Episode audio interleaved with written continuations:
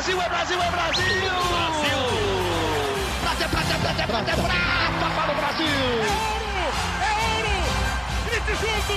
Medalha de ouro para o Brasil nos Jogos Olímpicos! Rumo ao pódio!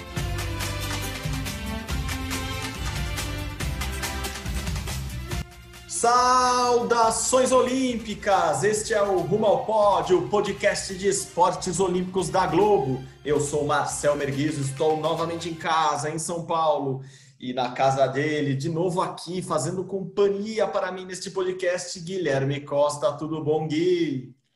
Fala, Marcel. Bom dia, boa tarde, boa noite para todo mundo ligado no Rumo ao Pódio. Mais uma semana se passou uma semana de carnaval, um carnaval bem estranho, bem diferente de todos que a gente já viveu, mas a Olimpíada cada vez mais perto, aí um pouquinho mais de cinco meses para os Jogos Olímpicos. Exatamente, faltam 156 dias para a cerimônia de abertura dos Jogos Olímpicos de Tóquio, que está marcada para 23 de julho de 2021. Não esqueça de anotar na sua agenda.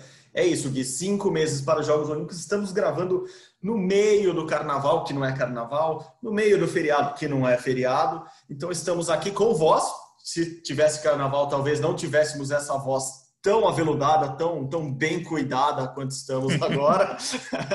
Mas estamos aqui excepcionalmente por causa do nosso plantão de carnaval e das escalas todas que foram mantidas. Estamos gravando na segunda-feira, dia 15 de fevereiro de 2021. Aproveito a data para mandar parabéns para seu Hélio Merguizo, meu pai, 70 anos. Parabéns, pai. Parabéns, parabéns, parabéns. Muito legal, muito legal. Vacina já já vem. Eu vou lá dar um abraço nele em Mairink.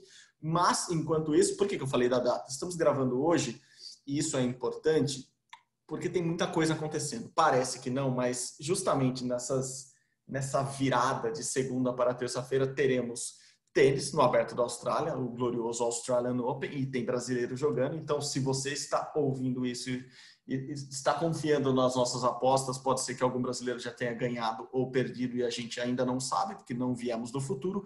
E também amanhã cedo, na terça-feira pela manhã, o Brasil fará o terceiro jogo no pré-olímpico mundial de polo aquático. Então a gente também não vai falar desse jogo, mas vamos falar muito de Australian Open, vamos falar muito de polo aquático, vamos falar também de atletismo de natação, de Jogos Olímpicos de Inverno, porque Guilherme Costa entende também dos Jogos Olímpicos de Inverno, e de muita Olimpíada. A Olimpíada que está em crise, está em crise, caiu até o chefão lá, mas ela continua marcada, agendada, tudo rolando, até porque agora em Tóquio teremos vacina, a vacina está chegando no Japão. Você acha que o Japão está adiantado em tudo? Não, não, não, não, não. O Japão também está atrasadinho nas vacinas. A primeira vacina foi aprovada ontem, no domingo, e começará a ser aplicada na próxima quarta-feira. Então, também falaremos disso.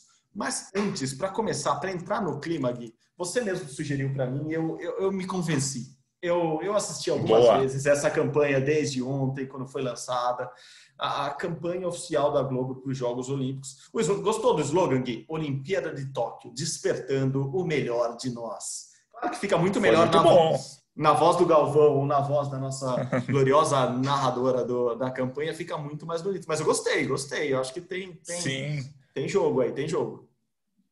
Sim, e vai ser uma Olimpíada super especial, né? Sim, totalmente diferente de tudo que a gente viveu, mas muito mais importante para o mundo do que foram as últimas Olimpíadas, eu acho. Vai ser um evento que pode dar um outro clima, talvez até um divisor de águas aí em tudo que a gente viveu nos últimos já no último ano, né? Não é mais nos últimos meses, no último ano inteiro. Exatamente. E por isso mesmo, eu vou pedir para os nossos gloriosos editores colocarem a campanha. A campanha foi feita para a TV, Sport TV, Globo e também para o GE. Globo. Você consegue ver o vídeo lá no nosso site, tem lá no blog Olímpico também. Fiz uma brincadeirinha legal. Hoje eu fiquei caçando atletas brasileiros na campanha. Eu achei pelo menos 20. Depois, olhando bem, eu achei um vigésimo primeiro. É, mas eu vou deixar para os curiosos irem lá e acharem os 21. Talvez tenha.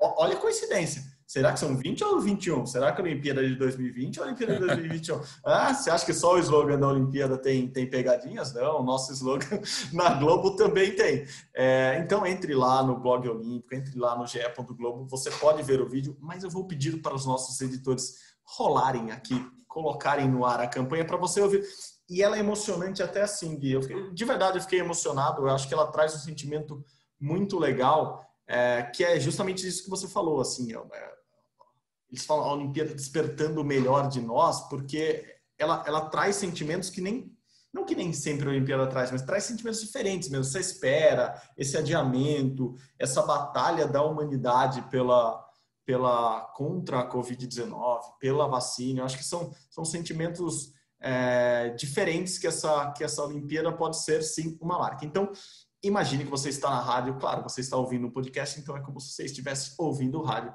E ouça a campanha da Globo, que é intitulada Olimpíada de Tóquio Despertando o Melhor em Nós, e você vai entender um pouco disso que a gente está falando. Fique aí com esses três minutinhos de campanha.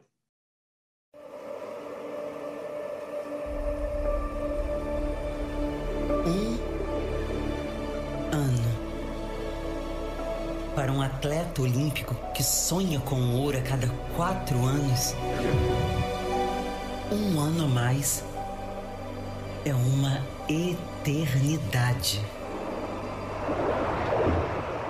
Mas a humanidade ficou sem fôlego. Um adversário invisível sufocou o mundo. Nos hospitais, lutamos por uma vacina, corremos, miramos, erramos, perdemos batalhas.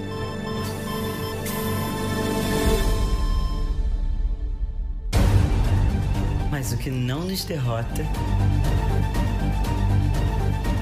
nos torna mais fortes. Em julho, o mundo vai estar junto de novo. Uma mensagem de esperança para todos os povos. Unidos por sonhos e por uma razão mais poderosa que nunca. Sob cada bandeira, uma história. Em cada abraço, o encontro de um planeta inteiro num espetáculo que chegará aos olhos de mais de 180 milhões de brasileiros. De noite, de madrugada, de manhã. Em 200 horas de emoção.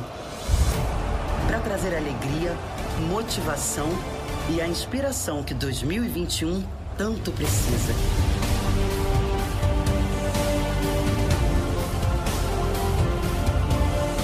Julho, junte-se a nós, junte-se ao Brasil. Na jornada que simbolizará a superação mundial. Na Olimpíada mais bela da história.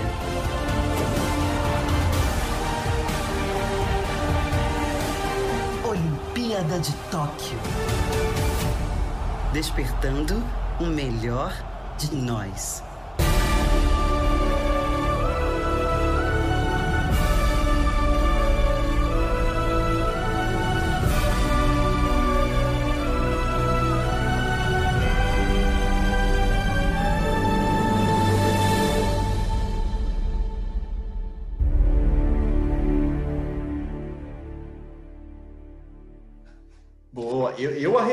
Não sei você, mas eu dou uma arrepiada depois que eu ouço a campanha. Sim, muito. Maravilhosa, muito legal. Assim, dá aquele gostinho de tá chegando.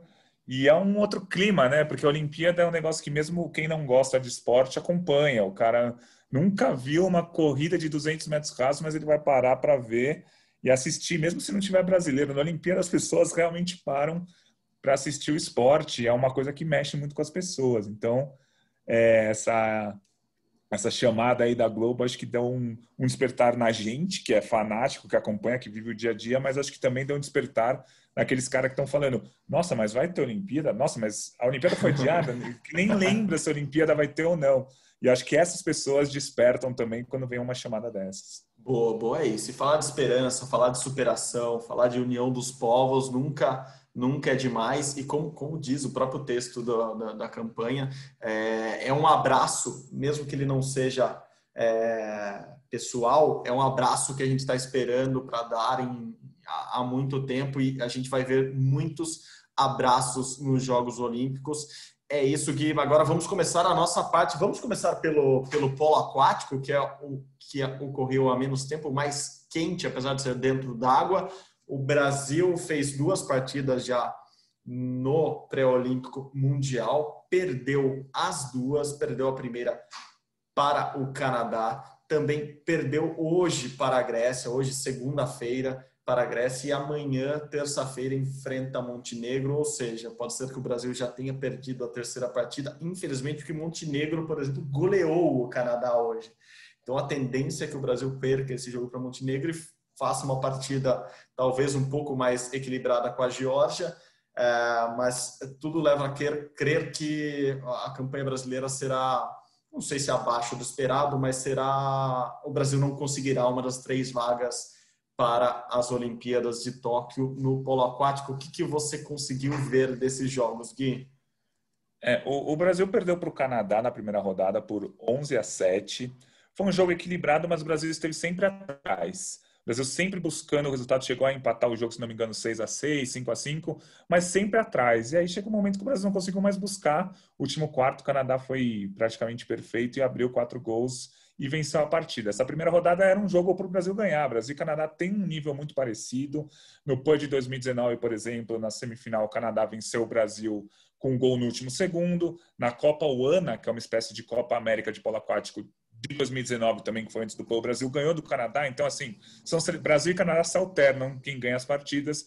Esse pré-olímpico, a primeira rodada, o Canadá venceu o Brasil. Era um jogo que dava para o Brasil vencer.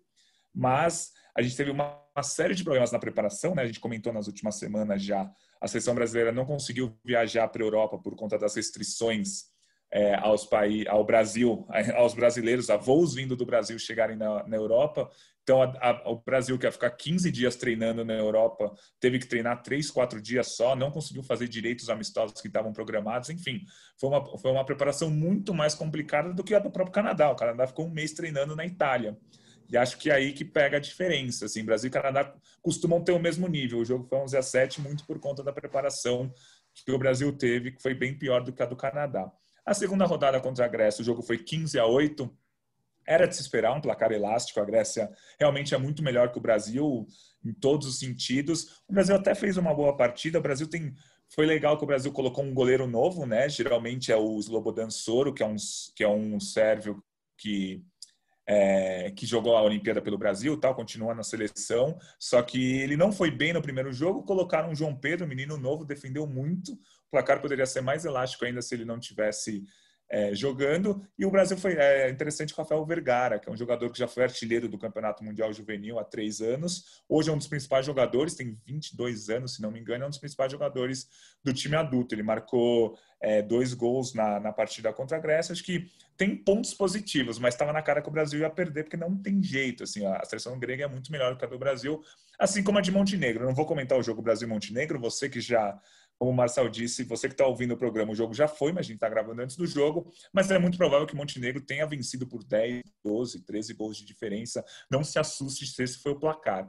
Aí na última rodada o Brasil vai jogar contra o Geórgia, que é um time melhor do que o do Brasil no papel, mas é um time que o Brasil dá para vencer. Assim, o Brasil, se jogar tudo que sabe, consegue vencer a Geórgia. Vencendo a Geórgia, passa para a segunda fase do pré-olímpico. Mas entre passar para a segunda fase e depois conquistar a vaga, né? Oito times passam para a segunda fase do pré-olímpico, são só três vagas em jogo. Então é muito, muito, muito difícil o Brasil conseguir a vaga na Olimpíada. Mas será legal se conseguir vencer a Geórgia e conseguir uma vaga na segunda fase do pré-olímpico. E só para encerrar, o Brasil jogaria contra a Turquia, mas a Turquia teve quatro casos de Covid, é, então a seleção não pôde jogar, porque quatro jogadores seriam cortados, não teria gente suficiente para para fazer parte da competição, então ninguém vai jogar contra a Turquia. A Turquia nem estreou e nem vai jogar esse pré-olímpico. A Turquia que era uma seleção que o Brasil poderia vencer também. O Brasil tem um nível parecido ou até melhor do que com a, com a Turquia.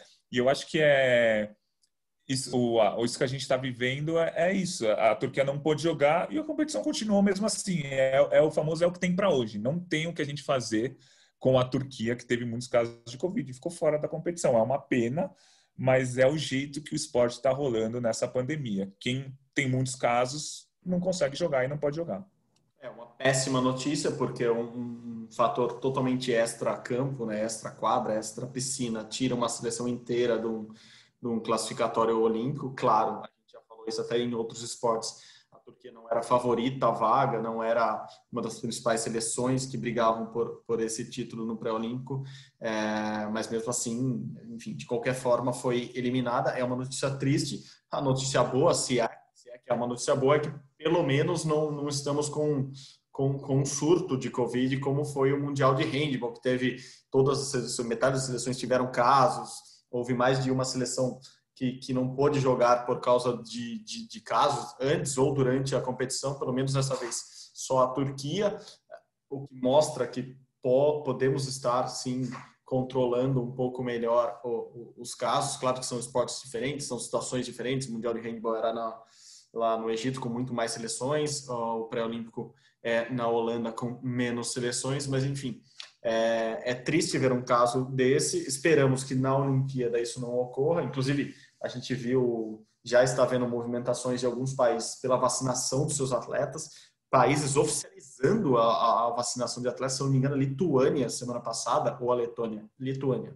Posso estar me confundindo na sigla em inglês aqui. Mas a Lituânia. Lituânia, Lituânia colocou, colocou na fila já os atletas para serem vacinados como prioridade. Isso não vai acontecer na maior parte dos países do mundo. Os atletas não vão entrar como prioritários na vacinação, mas imagino eu, com o decorrer da vacinação, com os grupos prioritários de saúde, os idosos sendo vacinados, sim, muitos países vão tomar essa atitude de vacinar seus atletas, porque eles são estrategicamente importantes para a própria divulgação do, do país. Assim, eles são exemplos para o resto do mundo. Então, acho que isso vai ocorrer. Então, é, à medida que os campeonatos, os pré-olímpicos que agora voltam a, a, acontecer e a partir de abril muitas competições, além dos pré-olímpicos, voltam a acontecer pelo mundo, é, eu acho que vai ficar mais controlado isso. Acho que o, o, mau exemplo foi o Mundial de Handball, apesar do COI achar que, que foi um bom exemplo, ele foi um bom exemplo só, no, só como, como exemplo de o que não fazer em alguns casos, mas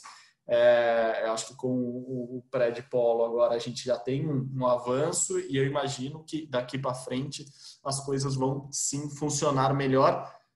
Fica a tristeza do Brasil, infelizmente, não ir nem com a seleção masculina, nem com a feminina, já projetando que o Brasil não deve mesmo conseguir essa vaga na masculina para a Olimpíada de Tóquio no polo aquático. É triste o esporte inteiro ficar fora da Olimpíada, mas também serve para o Brasil começar a se preparar melhor já que na Olimpíada do Rio a gente conseguiu sim estar com as duas seleções lá, mas com muitos estrangeiros, enfim, era uma situação totalmente diferente. Bom, mudando de esporte, indo para o outro lado do mundo, lá para Melbourne, na Austrália, Australian Open. É, também vamos, infelizmente, odeio ficar fazendo isso, mas a gente vai falar em hipóteses aqui muitas vezes, é, porque os jogos vão, vão acontecer nessa madrugada mas o, a, as nossas apostas lá, no, lá em Melbourne, na Australian Open, continuam nas duplas e na dupla mista, que, que avançou.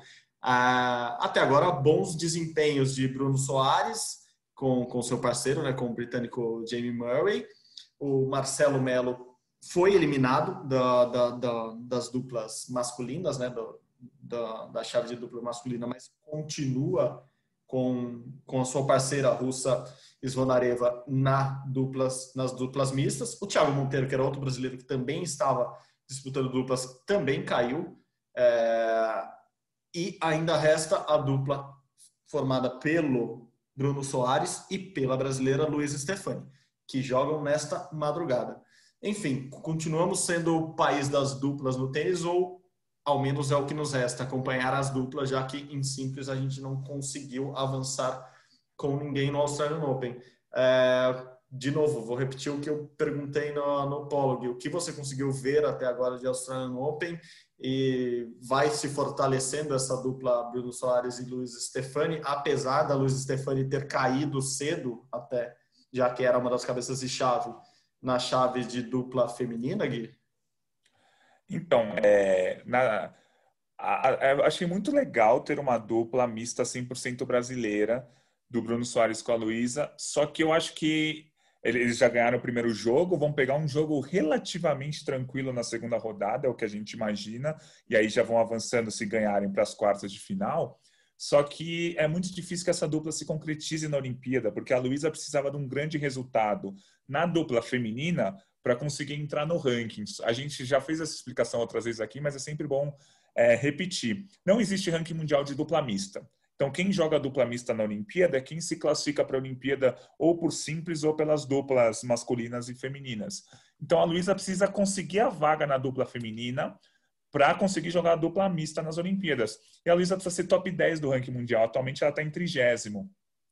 E ela poderia subir no ranking se fizesse uma campanha muito boa no Australian Open, jogando com a Harley Carter, que é americana.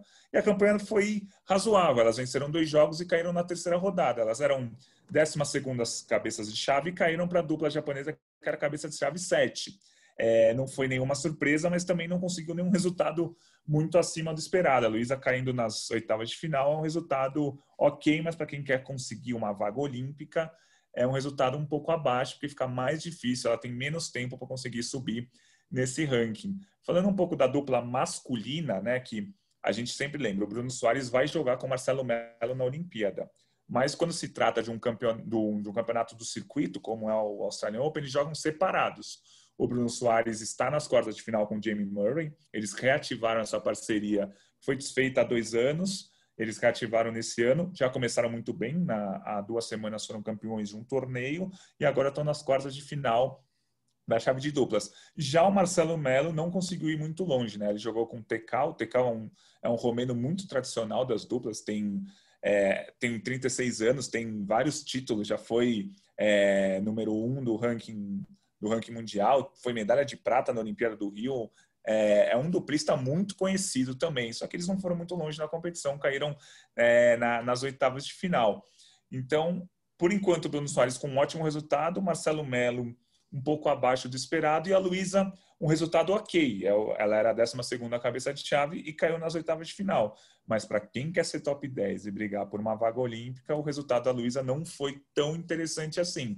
Mas a gente lembra que a Luísa é, conseguiu muitos resultados recentes, ela ela é tem o melhor ranking do Brasil dos últimos 30 anos. Então, assim, a Luísa está fazendo baitas resultados. Só que para você chegar numa Olimpíada, você tem que ser top 10 do ranking. Isso ainda está um pouco distante. Não, perfeito. Só para passar nos, no, nos confrontos que agora os brasileiros têm pela frente, o Bruno Soares e o Jim Murray são a dupla, a cabeça de chave número 6 do torneio, quer dizer, estão ali prever que, que, que imagina-se que até as semifinais seja um, um, caminho natural deles, eles, eles tenham uma, uma, uma partida nas quartas finais, eu diria acessível contra o salvadorenho Marcelo Arevalo e o holandês Matthew Middlecock. É, então, acredito Sim, eu que Bruno é... Soares deve, deve, deve estar na, na semifinal. É, e no, no, lado do Bruno Soares com a Luísa, vou pegar aqui o jogo. O jogo deles é contra os australianos, contra uma dupla da casa, contra a Estossur. E o Estossur, que foi uma baita atleta de. Foi, é uma baita simplista, uma jogadora de simples. E o Matthew Ebden, então, também é, como você disse, acessível para eles passarem mais uma rodada. É, é bom vê-los jogando, é bom eles estarem na, na, nas semifinais de, de, de, um grande slam. É, e o, interessante é que o Bruno Soares e o Murray, eles na teoria iriam jogar contra a, os cabeças de chave número um, que é o Cabal, o Cabal e o Farah, que são colombianos. É uma das duplas favoritas na Olimpíada, cabeça de chave número um é, desse Australian Open, só que eles caíram na segunda rodada, os colombianos. Então, por sorte ou por destino, sei lá, o Bruno Soares e o Murray não vão precisar jogar contra os, contra os colombianos, né? Vão jogar contra, como você falou, o Arevalo e o Midclop, que é holandês. O Arevalo é de El Salvador, se não me engano, Honduras, El Salvador. El Salvador, El Salvador. É isso. E que é uma dupla, como você disse, mais acessível. Então, é, a gente vai ficar de olho no Bruno Soares, que tem conquistado bons resultados, tem vários títulos de Grand Slam, inclusive no, no Australian Open que ele ganhou em 2016, pode repetir esse essa façanha agora em 2021. E curiosidade, o, o Bruno e o, e o Murray que enfrentam o salvadorenho e o holandês agora nas, nas quartas de final, nas quartas de final, e justamente esse mesmo holandês foi quem fez dupla com a Letã e Helena Ostapenko, que foram derrotados por Luiz Stefani e Bruno Soares, ou seja, oh. Bruno Soares pode, pode derrotar o glorioso Matthew, que eu acho que é Matthew, espero que o meu holandês esteja correto, é, duas vezes no mesmo torneio não deve ser muito agradável esse tipo de coisa para nosso querido holandês. É isso, vamos acompanhando o Australian Open, que está bem legal. Os cabeças de chave principais estão avançando também no, na chave de simples. Estamos caminhando para a segunda semana. Os grandes lãs sempre são em duas semanas, como você deve saber.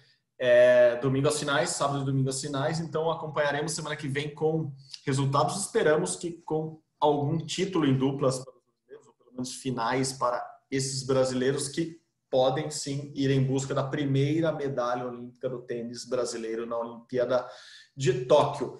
Gui, do tênis vamos para a Europa, onde começaram as competições indoor de, de atletismo e os brasileiros, não surpreendendo, né, não são grandes surpresas, nomes que surgiram do nada, mas os brasileiros indo bem nessas primeiras competições que abrem o calendário internacional de atletismo. É, acho que primeiro o grande destaque é o Thiago Braz, que foi medalha de bronze no salto com vara no meeting de Lotz, na Polônia, saltando 5,80.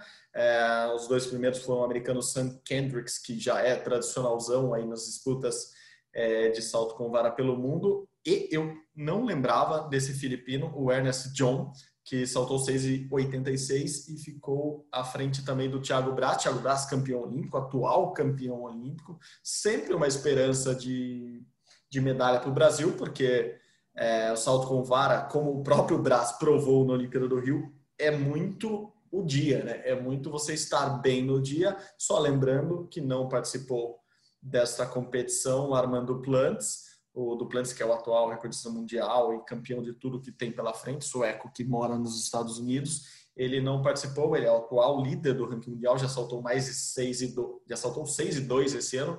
O Thiago agora é o nono do mundo no ano, é, na temporada, com 5 e 80. Um bom resultado para o Brasil, né? É um cara que a gente sempre espera muito, principalmente por causa do, do título olímpico. É, voltando, né? O Thiago Braz pelo menos saltando bem. É, foi interessante ele ter chegado nos no 580. É, 580 é uma marca que você começa a flertar com medalha em Olimpíada, em Mundial, mas é muito provável que a medalha da Olimpíada saia com 5,95, talvez até 6 metros. O Thiago Braz nunca foi, isso não é segredo para ninguém, um atleta regular. Ele vive a carreira em altos e baixos, só que o cara tem simplesmente o mais alto possível que ele chegou, que foi numa final olímpica em casa, que ele foi campeão olímpico. Mas com recorde é um olímpico. De, com recorde olímpico. eu não gosto de fazer trocadilho. Você sabe que eu não gosto de fazer trocadilho, mas falar que o cara do salto com vários cara de, de, altos e baixos é genial. Isso é genial. Porque o alto mas, dele é muito alto mesmo. E o baixo dele é o problema que ele tá tropeçando no colchão por baixo. Você nunca vai esquecer o Pan de Toronto em 2015, que ele era uma das grandes estrelas da delegação brasileira, a gente em cima dele, querendo saber tudo, ele não conseguiu saltar. Assim. Ele não saltou, ele, é. Ele tropeçou no colchão, assim, ele, aquele colchãozinho que tem 30 centímetros de altura, ele se deixasse, ele não conseguia saltar. Então, os altos e baixos do Thiago são realmente altos e baixos. Pronto, fiz o parênteses com o trocadilho uhum. de nada. Então, e, e, o fato deles ter altos e baixos não é nem realmente uma crítica. O atleta pode ser regular e não ter uma medalha olímpica. O Thiago Braz tem altos e baixos, é campeão olímpico e pode ser medalhista muito bem olímpico daqui a alguns meses no Japão. E ele, por exemplo, é o que você falou, ele está em nono no ranking mundial. Esse filipino que você falou, ele fez a melhor marca da vida dele agora, logo no começo do ano, 5,86. É um cara que antes ficava em 15º, 17º nos campeonatos mundiais e agora com certeza vai brigar por uma medalha olímpica, então tem, estão chegando mais adversários ainda. Só que eu acho que o maior problema é que nesse momento o Thiago, para conquistar uma medalha, tem que chegar ali perto dos 5,95, talvez dos 6 metros, porque tem três, pelo menos três atletas muito, muito, muito fortes nessa prova que passam. É, são, são regulares, coisa que o Thiago não é, né? Que é o Sam Kendricks, que inclusive venceu essa prova que o Thiago participou. O, o Duplantis, que o cara simplesmente é o, é o recordista mundial, e tem um Avileni, né, que a gente fala falou muito dele durante muito tempo, foi aquele cara que estava na final olímpica com o Thiago, francês, que era favorito, e que segue entre os melhores do mundo, apesar de não ter feito um campeonato mundial muito bom no ano passado. Então, para o Thiago vai ser muito difícil chegar na medalha. Ele vai ter que voltar a saltar ou perto dos seis metros ou passar dos seis metros. Ele passou dos seis metros só uma vez na carreira mas foi numa final olímpica em casa em que ele foi o campeão olímpico.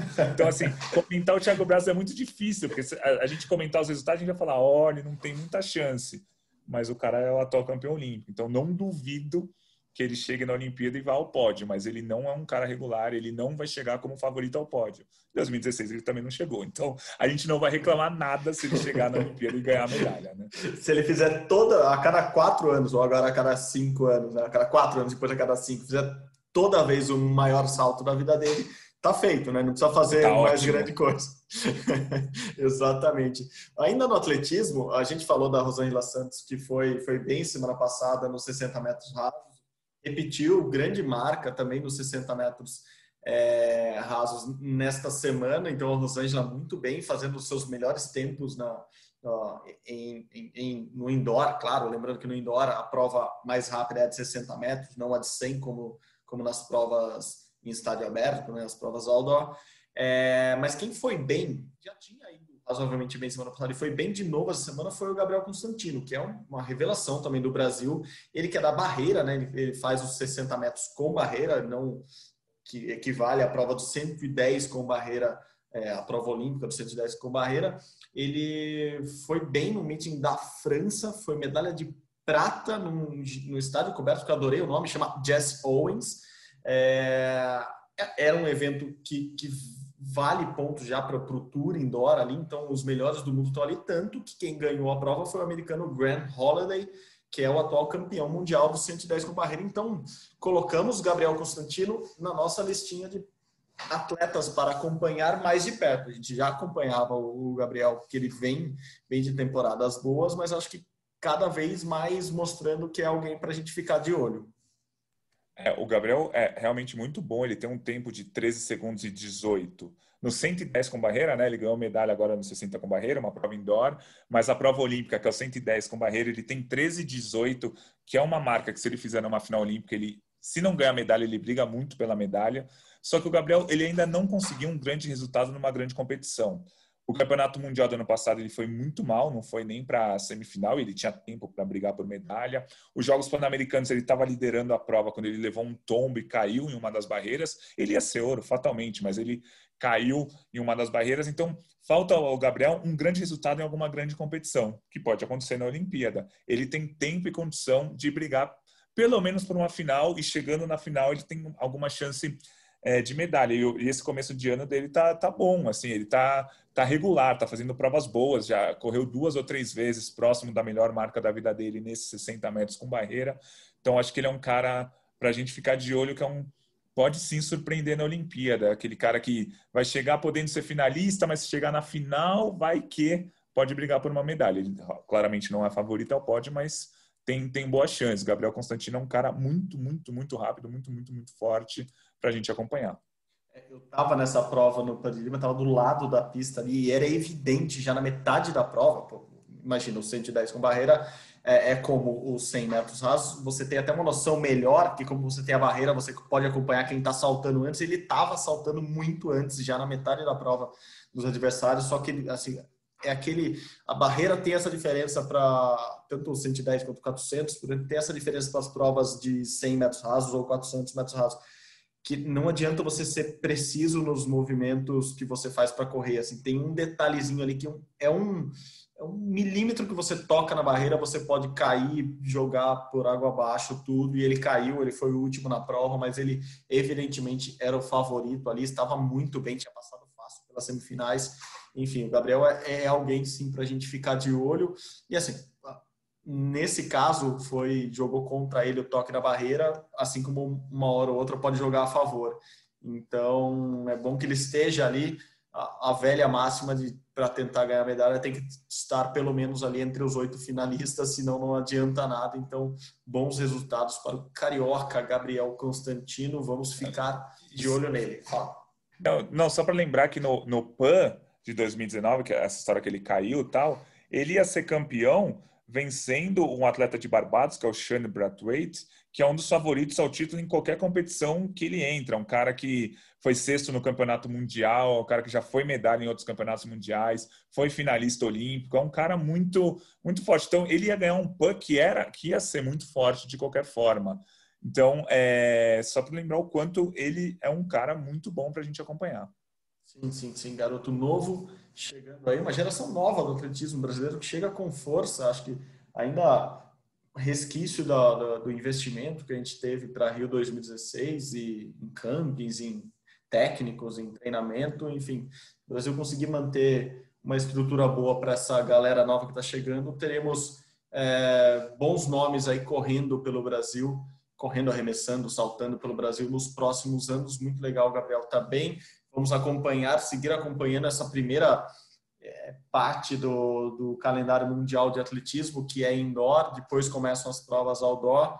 Vamos ficar de olho nos brasileiros. Quem estreou na temporada, um amigo nosso aqui do Rumo ao Pódio, Bruno Fratos, que sempre, sempre está nas suas projeções como candidatíssimo à medalha em todos os campeonatos que disputa, você que entende muito mais de natação que eu, Gui, Bruno, Fra... Opa, Bruno Fratos, quase soltei, eu falei do meu pai mais cedo, quase soltei o meu, meu sotaque mairinquense, são roquense, sorocabense, sorocabanos, desculpa, sorocabanos, é brincadeira.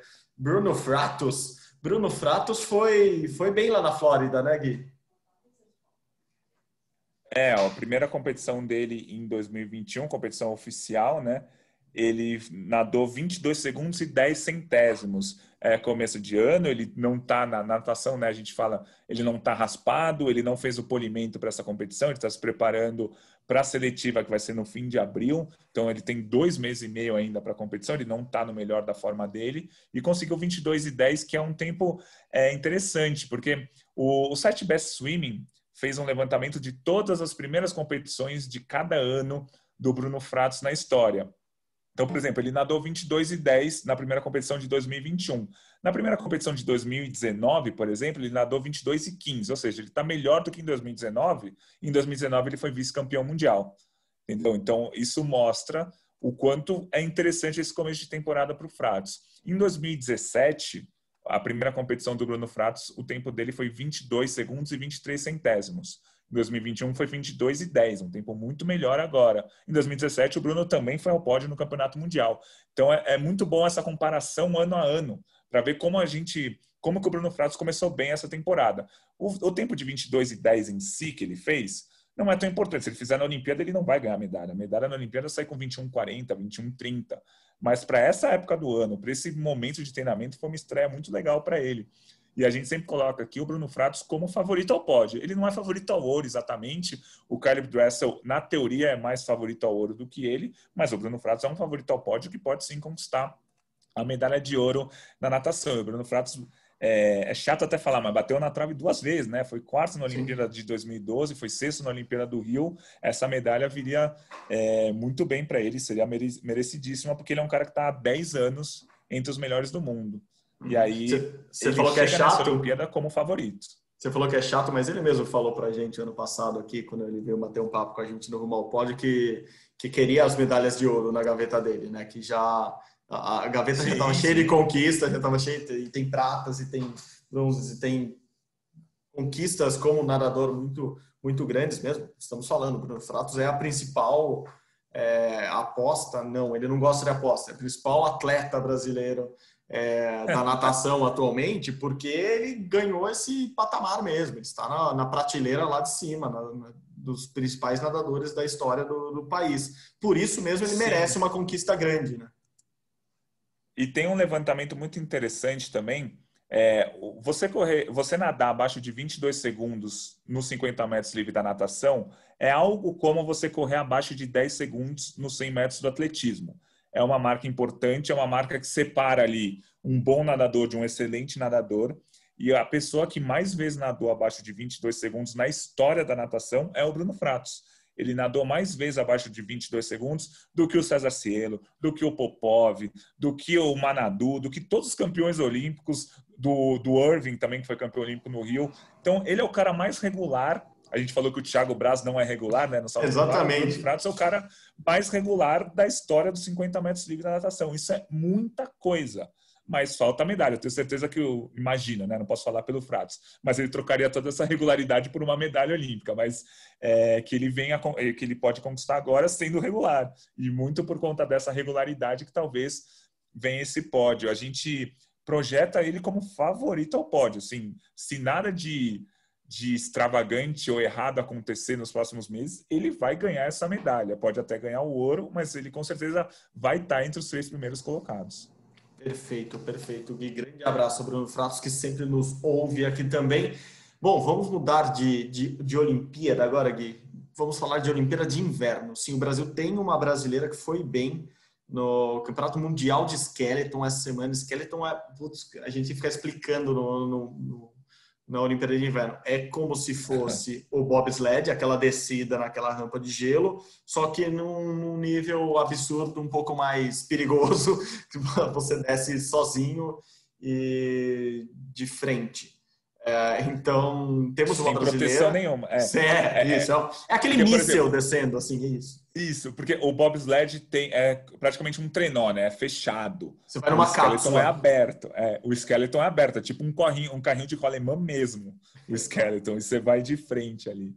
E tivemos uma brasileira, Nicole Silveira, que é, que é gaúcha, se eu não me engano, mas mora desde os sete anos é, no Canadá, como outras brasileiras, por exemplo, Jaqueline Mourão, que já competiu em Olimpíadas de Verão e de Inverno, é, também mora no Canadá, ela mora lá, ela foi 17 no Mundial, um resultado bem bacana, né, Gui? Porque a gente, não que a gente esqueça, mas essa mudança toda dos, dos Jogos de Tóquio é, criaram um caso muito curioso. A gente vai ter uma Olimpíada de Inverno em Pequim, em janeiro do ano que vem, seis meses depois da Olimpíada de Verão. Então, tudo virou quase que uma Olimpíada só ali na Ásia. A gente fala muito pouco da Olimpíada de Inverno, claro, porque para nós brasileiros ela, ela tem muito menos relevância mas surge um nome para a gente ficar de olho aí para Pequim 2022. É, a Nicole ela ficou em 17 no Campeonato Mundial de Skeleton, que aí, sempre quando tenho um resultado bom do Brasil em qualquer modalidade, o pessoal pergunta, mas estava todo mundo lá? Mas os campeões olímpicos estavam lá? Mas o, o país tal estava completo? Sim, estava todo mundo lá e mesmo assim ela ficou em 17, o que para um resultado de skeleton de inverno aqui no Brasil é um baita resultado, é o melhor resultado da história do Brasil na competição. Ela deve conseguir a vaga olímpica. Ela, obviamente, não vai brigar por uma medalha chegando na Olimpíada, mas ela pode brigar por top 10, top 15, o que seria um resultado histórico para o Brasil nos Jogos de Inverno. E essa proximidade que você falou da Olimpíada de Verão com a Olimpíada de Inverno vai lembrar o que como era até 94, até 92, na verdade, as Olimpíadas de Inverno e de Verão eram no mesmo ano. A de, a de, inverno no começo do ano, por ser o inverno lá no hemisfério norte, a de verão no meio do ano. E aí, a partir de 92, o Comitê Olímpico Internacional trocou, né? Alterou as datas da Olimpíada de Inverno. Então, a gente teve a Olimpíada de Inverno em 84, em 88, em 92, aí mudaram, 94, 98, 2002, para intercalar a Olimpíada de Inverno e de Verão, até para o Comitê Olímpico Internacional poder ter um fluxo de caixa a cada dois anos, não a cada quatro anos. Acho que, no fundo, o dinheiro é o que fala mais. Mas agora, com, essa, com o adiamento da Olimpíada de Verão, eles vão ficar pertinho de novo, né? Olimpíada de Verão no meio de 2021, Olimpíada de Inverno no começo de 2022. E como eu disse, a gente não, não tem essa relevância toda no inverno aqui no Brasil, claro, mas em alguns países, principalmente os nórdicos ali, Noruega, Finlândia, Suécia, eles se dividem. A Olimpíada de Inverno, para alguns, é quase mais importante que a Olimpíada de Verão. Os Estados Unidos é uma força em ambas, uma força menor, claro, no inverno, mas dão bola para a Olimpíada de Inverno, tanto quanto dão para a de verão. Países até tradicionais como a Itália, dão, que são fortíssimos no esqui, dão muita bola ali, tanto para inverno quanto para verão. Então, ser a cada dois anos facilita até nisso. E facilita também casos como Jaqueline Mourão, que pode conseguir participar de uma Olimpíada de Inverno com uma preparação ideal e uma Olimpíada de Verão uma preparação ideal. Ela que faz mountain bike no verão e faz ski cross country no inverno. E inclusive ela está tentando. Essa talvez seja a reta final da carreira dele, dela tentar participar da Olimpíada de Tóquio e participar da Olimpíada de, de Pequim 2022. E ela seria a única, ou a primeira, primeira, eu acho que talvez a única. Ainda precisa saber disso é, a conseguir participar de uma Olimpíada de Inverno e de Verão na mesma cidade, porque ela competiu na Olimpíada de ah. Pequim em 2008. Então ela tem isso na cabeça dela né? também. E, só vai dar para acontecer agora. É. Ela pode ser a primeira, mas pode ser que mais alguém tenha é, esteja tentando isso também. E isso meio que pode coroar a carreira da, da Jaque Mourão. É, ela que ainda tenta a classificação para Tóquio e ainda tenta a classificação para Pequim, mas obviamente tudo ficou muito mais difícil porque são apenas seis meses de diferença. E uma curiosidade que eu, eu li essa semana, lendo os jornais japoneses, porque agora a gente lê jornais japoneses durante a manhã, é, lendo um deles em inglês, é, rolou um estresse ali no, no, na, como que eu vou dizer, nas organizações, nos comitês organizadores da Olimpíada de, de Inverno e de Verão, porque agora ficou na semana passada chegou-se a marca do um ano para a Olimpíada de Pequim. E aí o Comitê Olímpico Internacional mudou a página deles, tanto no Twitter quanto em outras redes sociais, colocando a foto principal da Olimpíada de Pequim. E assim, os bastidores lá do Japão dizem que o pessoal em Tóquio ficou irritadíssimo com essa troca. Como assim? A próxima Olimpíada é a nossa. Vocês não podem mudar o, uh, o logo, as imagens olímpicas para de Pequim. E, obviamente, eles têm uma rivalidade enorme aí entre chineses e japoneses, histórica e enorme. Então, rolou um estresse, mas o Comitê Olímpico Internacional logo voltou uh, toda a propaganda para os próximos jogos, que são os de verão em Tóquio.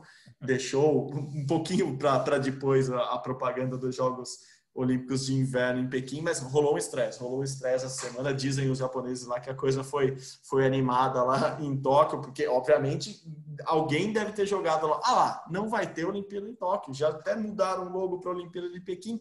E é justamente isso, isso dizem lá, que é um dos motivos pelos quais Tóquio está brigando muito para organizar a Olimpíada, que vai levar até a última consequência da organização das Olimpíadas de Verão, para não ficarem marcados como: olha, vocês não conseguiram organizar uma Olimpíada de Verão em julho, e seis meses depois a China, óbvio, a maior concorrente deles ali em todos os aspectos, conseguiu organizar uma Olimpíada de Inverno olha como vocês são incompetentes. Eles também estão pensando nisso. Então, para quem acha que é só só coronavírus, só, só a parte atlética, só dinheiro que influencia, não, tem a parte geopolítica ali, geográfica e política é, milenária, eu diria.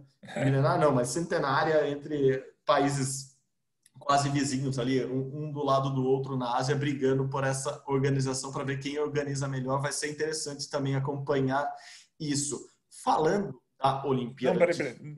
Fala, fala, fala. Não, não, desculpa, só interromper. Uma das minhas loucuras que eu fiz faz uns três anos no blog Brasil em Tóquio, é, já que a gente falou de Jogos de Inverno, só falar rapidamente, eu juntei os quadros de medalhas da Olimpíada de 2016 Boa. de verão com a Olimpíada de 2018 de inverno. É, somei, só, só somei as medalhas que cada país conquistou. Os Estados Unidos seguem em primeiro, de qualquer forma, porque eles lideraram o quadro com folga na Olimpíada de verão e na Olimpíada de Inverno eles ganham bastante medalha. Eles não ficam ali no topo, mas eles ficaram em quarto lugar, por exemplo, no quadro de medalhas. Então, somando inverno e verão, os Estados Unidos ficaram em primeiro, a Alemanha pularia para segundo, a Grã-Bretanha seria terceiro, a Grã-Bretanha em terceiro muito por conta dos resultados de verão, porque no inverno não, não conquista muitas medalhas. E aí a China seria a quarta e o Brasil seria décimo sétimo. O Brasil cairia um pouco, claro, porque não conquista medalha nos Jogos de Inverno.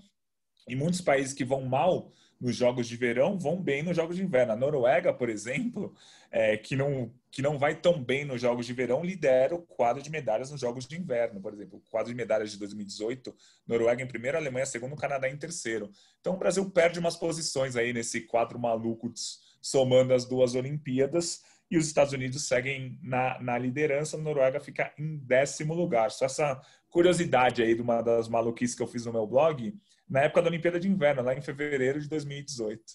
Agora vai, a comparação agora vai ficar muito mais próxima e vai, vai ser legal também acompanhar essa, essa, com essa proximidade duas Olimpíadas, a de verão agora no final de julho em Tóquio, a de inverno no final de janeiro em Pequim. E, inclusive, para quem não sabe ainda, a gente vai falar mais de Olimpíadas de, de inverno mais para frente, mas Pequim que vai usar algumas instalações dos Jogos de Verão de 2000, 2008 nessas Olimpíadas de Inverno agora de 2022, inclusive o famoso, o lindo cubo d'água. É, bom, só o que eu estava falando aquela hora, vamos continuar falando de Olimpíada, agora da Olimpíada de Tóquio. É, a Olimpíada de Tóquio, obviamente, animadíssima por causa do, do vai não vai, que na verdade é um vai e só não vai se alguma coisa errada aparentemente acontecer nas próximas semanas. Como eu disse lá no começo do podcast, a novidade no Japão essa semana é o início da vacinação. É, chegaram, foram aprovadas 400 mil vacinas da Pfizer BioNTech, então eles vão começar a imunização dos japoneses nessa semana, nessa quarta-feira. Mas o que me chamou a atenção, dois números, na verdade. Um, essa preocupação deles com, com novos casos de, de Covid-19 no país, mas os casos são muito baixos, né? Assim, comparativamente ao que a gente tem aqui no Brasil, por exemplo, são muito baixos. No, no último domingo, por exemplo, foram só 371 novos casos é, em Tóquio e 38 mortes. A gente está falando no Brasil em numa média móvel acima de mil nos últimos dias. É, claro, a população é, é menor lá também. São 126 milhões de pessoas. E daí veio a minha outra curiosidade de ver o número de vacinas que eles já tinham comprado. A gente está falando início da vacinação do Brasil, mas um início que é, tende a parar por alguns dias porque a gente sente falta de vacina no Brasil.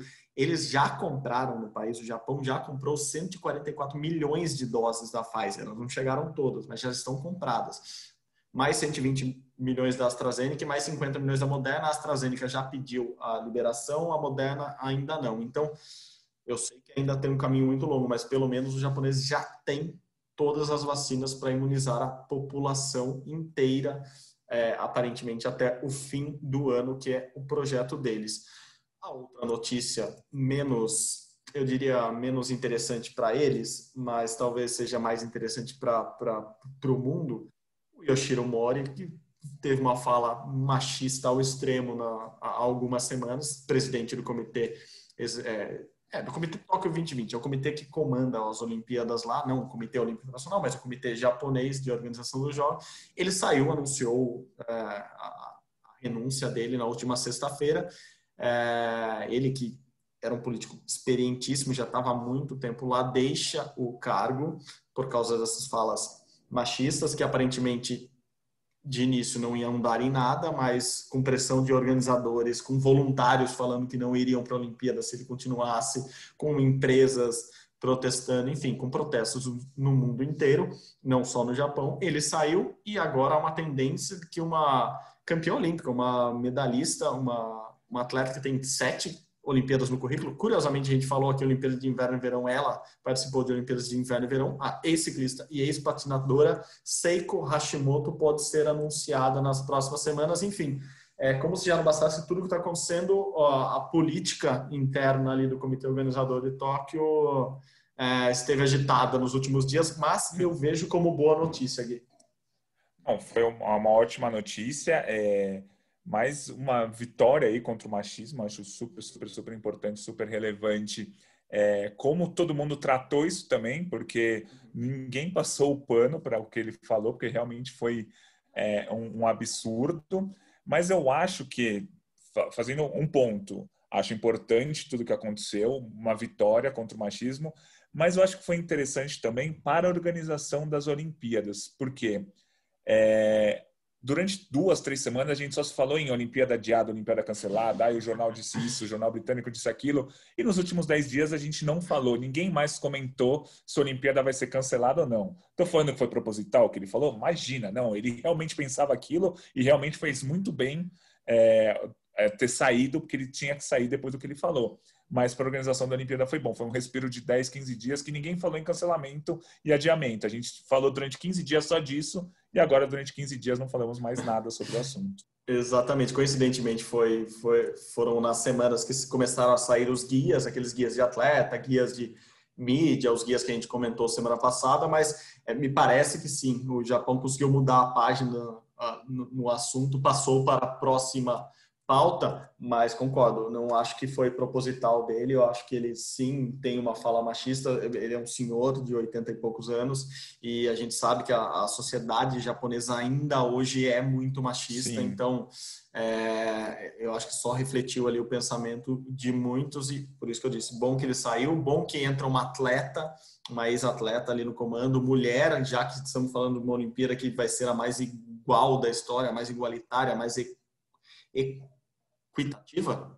Eu estou confundindo as palavras, mas é isso. Vai ter mais mulheres na, na história da, das Olimpíadas. É, então é bom que, que seja uma mulher. Ela ainda não foi anunciada. Tomara que seja ela. Para encerrar, encerrar, Gui, é, não temos o, o glorioso termômetro olímpico essa semana, mas você trouxe uma novidade bem legal que está no seu blog, como a gente sempre fala, sobre as próximas modalidades que o Brasil pode conquistar vaga ou em quantas modalidades o Brasil ainda pode conquistar vaga. Eu vou só dar os números e você explica tudo. Segundo Guilherme Costa, são 50 modalidades olímpicas que serão disputadas em Tóquio. Modalidade é diferente de esporte, né, Gui? Esporte a gente fechou o número em quantas? 33, é isso? Isso, são 33 esportes e 50 modalidades. Só para dar um exemplo rápido, o ciclismo é um esporte. O ciclismo mountain bike é uma modalidade, o ciclismo estrada é uma modalidade, o ciclismo pista é uma modalidade, o ciclismo BMX é uma modalidade, o ciclismo BMX freestyle é uma modalidade. Então, um esporte tem cinco modalidades. Não confundir com provas. Por exemplo, o atletismo é um esporte só, não tem várias modalidades, é um esporte só que tem 48 provas, 100 metros rasos, 200, salto com vara, salto triplo. Então, resumidamente é isso, são 33 esportes, 50 medalhas e 339 provas na Olimpíada de Tóquio. Maravilha. Continuando nos números, 50 modalidades, 180 atletas brasileiros já estão classificados para Tóquio. Não são 180 nomes, mas são 180 vagas já para atletas brasileiros, muitos desses têm convocações. 22 modalidades com brasileiros já classificados até o momento. Então, das 50 a 22. 32 modalidades no Brasil ainda tem chance, é disso que eu queria que você falasse. Sete modalidades já se fueram é, o Brasil não tem mais chance de classificar para Tóquio. Me diz aí, me conta nesse finalzinho de podcast o que, que, que são esses números todos que você levantou, Gui. Então, é, o calendário dos pré-olímpicos está tá mais enxuto né, em termos de tempo. Os pré-olímpicos que geralmente acontecem durante o primeiro semestre inteiro estão tá acontecendo menos nesse início e vai juntar tudo ali a partir de março, abril, maio. É, e o Brasil vai brigar ainda em 32 modalidades por vagas. Dessas 32 modalidades, 12 o Brasil já tem pelo menos um atleta classificado. Vou dar um exemplo aqui: a natação. Natação, revezamento 4% do Brasil já está classificado, mas é uma modalidade que o Brasil vai, ter, vai brigar para ter mais vagas ainda. Então, o Brasil vai ter 32 modalidades ainda brigando por vagas nesse semestre, né, até o fim da Olimpíada. E cada modalidade tem a sua, o seu esquema de classificação. O atletismo é por índice e ranking mundial. A natação é uma seletiva única aqui, quatro dias resolve tudo aqui no Brasil. Você faz o índice na seletiva do Brasil, você está classificado. Você ganha a seletiva do Brasil, você está classificado. Mas você bateu o recorde mundial um mês antes e não ganha a seletiva, você está fora. Então, cada modalidade tem um esquema e geralmente é, o que eu achei mais interessante é que o Comitê Olímpico do Brasil e as federações conseguiram trazer vários pré-olímpicos para cá. Então, a, a, o pré-olímpico de ginástica artística, ginástica rítmica e ginástica de trampolim, que é um esporte, ginástica, mas três modalidades, artística, rítmica e trampolim, vai ser aqui no Brasil, naquele esquema pandemia, ainda não tem data nem local, mas é aqui no Brasil. o, o pré-olímpico de remo vai ser agora em março, no Rio de Janeiro, pré-olímpico latino-americano aqui no Brasil, para o Brasil tentar uh, conquistar as vagas. Os pré-olímpicos de canoagem, velocidade e slalom também serão aqui no Brasil. Velocidade em abril, slalom ali no fim de abril, começo de maio. Essas duas modalidades o Brasil já tem vagas, mas pode conquistar mais vagas ainda. Então é interessante ter trazido os pré-olímpicos das Américas aqui para o Brasil em várias modalidades por dois motivos. O primeiro é por competir em casa, sempre é mais fácil, você conhece o terreno, né? Você conhece, no caso da canoagem, como que é a lagoa, como que são a, as marolas das competições. Na ginástica, você, é, você competir em casa não vai ter público, mas você não vai precisar viajar, não tem, não vai precisar passar por tantos protocolos, essa encheção de saco, bem entre aspas, né, encheção de saco, mas que a gente tem que passar, e é óbvio que todo mundo tem que passar, de viajar de país em país e trazendo a competição para cá, os outros atletas que vão ter todos esses problemas de logística. É, esse problema de logística, por exemplo, que o Brasil está vivendo no polo aquático, indo para a Europa fazer um pré-olímpico e atrasar 10 dias a viagem. Então, uhum. trazer os campeonatos para cá foi, foi bem interessante. E aí são sete modalidades, né? três esportes sete modalidades que o Brasil vai ter a competição aqui para decidir a vaga. É, então, acho que é isso. Lá no globesport.com.br Olimpíadas, né, no blog Brasil em Tóquio, tem todo o calendário de todas as competições, cada uma com, com a sua é, com o seu jeito de fazer, alguns pré-olímpicos uhum. mundiais, outros pré-olímpicos das Américas, outro ranking mundial, competições que valem para o ranking, outros, cada um do seu jeito vai fazer essa classificação para a Olimpíada, mas acho que daqui para é, até junho vai ter, quase toda semana vai ter competição pré-olímpica e o Brasil tentando chegar ali perto dos 300 atletas classificados, deve ficar, na minha opinião, 270, 280 ali no máximo. Boa, boa. A projeção do COB era classificar entre 250 e 300 atletas. Claro que depende, por exemplo, de pré-olímpicos que classifica muita gente, como o pré-olímpico de basquete masculino, que ainda vai ocorrer, o pré-olímpico de handebol masculino, que já é agora, no mês de março. Então, é, essas modalidades levam um pouco mais de gente e, e, podem fazer o Brasil dar esse salto, mas essa é a projeção. Só para finalizar nessa tua informação, o, as modalidades que o Brasil já não tem chance mais de classificar para a Olimpíada: ciclismo de pista, ciclismo de estrada, ciclismo BMX freestyle, é isso? Não, o ciclismo BMX free. Isso, isso. Ok, sobre grama, é, beisebol, softball e escalada, esses três últimos esportes novos que estão entrando aí junto com skate e surf. Então, são esses que o Brasil não tem possibilidade, mas são e... 30. Diga, diga. Não, não, acho interessante falar que alguns esportes o Brasil vai com equipe completa. É, o vôlei já está classificado no masculino e feminino, o futebol já classificado no masculino e feminino. O tênis de mesa, o Brasil vai com uma equipe completa, né? Três homens e três mulheres. Não tem como nenhum país classificar mais atletas do que isso. O vôlei de praia, o Brasil está classificado com o máximo possível, né? Quatro duplas, duas duplas masculinas, duas duplas femininas. E o surf, o Brasil está com dois homens e duas mulheres classificados. Então, é, nenhum país do mundo terá mais atletas no vôlei do que no Brasil, porque o Brasil conquistou vaga tanto no masculino quanto no feminino, mesmo acontecendo com futebol, tênis de mesa, vôlei de praia e surf. E o skate também deve fazer é, as 12 vagas possíveis, é que como o ranking não fechou, a gente ainda não está considerando é, eles classificados. Mas acho interessante alguns esportes que o Brasil consegue levar 100% da sua delegação. Somos potência em alguns desses esportes. Acho que você usou um bom exemplo do vôlei e do skate é, esportes que o Brasil, além de levar todo mundo, leva basicamente todo mundo com chance de medalha. Isso é muito legal.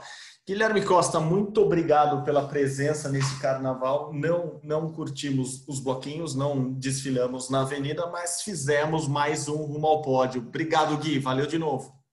Valeu, sempre um prazer estar com você no Rumo ao Pódio. E o nosso bloco esse ano foi o bloco de notas, né? Digitando no computador, tentando fazer os nossos textos, nossos roteiros aqui do podcast. Mas é por uma causa importante. Ano que vem a gente volta para os blocos que são mais agitados.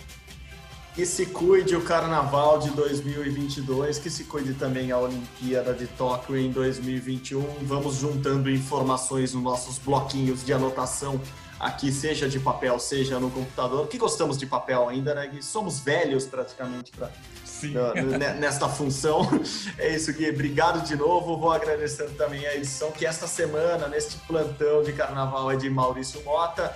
Agradecendo também sempre nossos editores fixos, Leonardo Bianchi e Bruno Palamin. A coordenação é de Rafael Barros e a gerência de André Amaral. Você encontra nosso podcast lá no GE.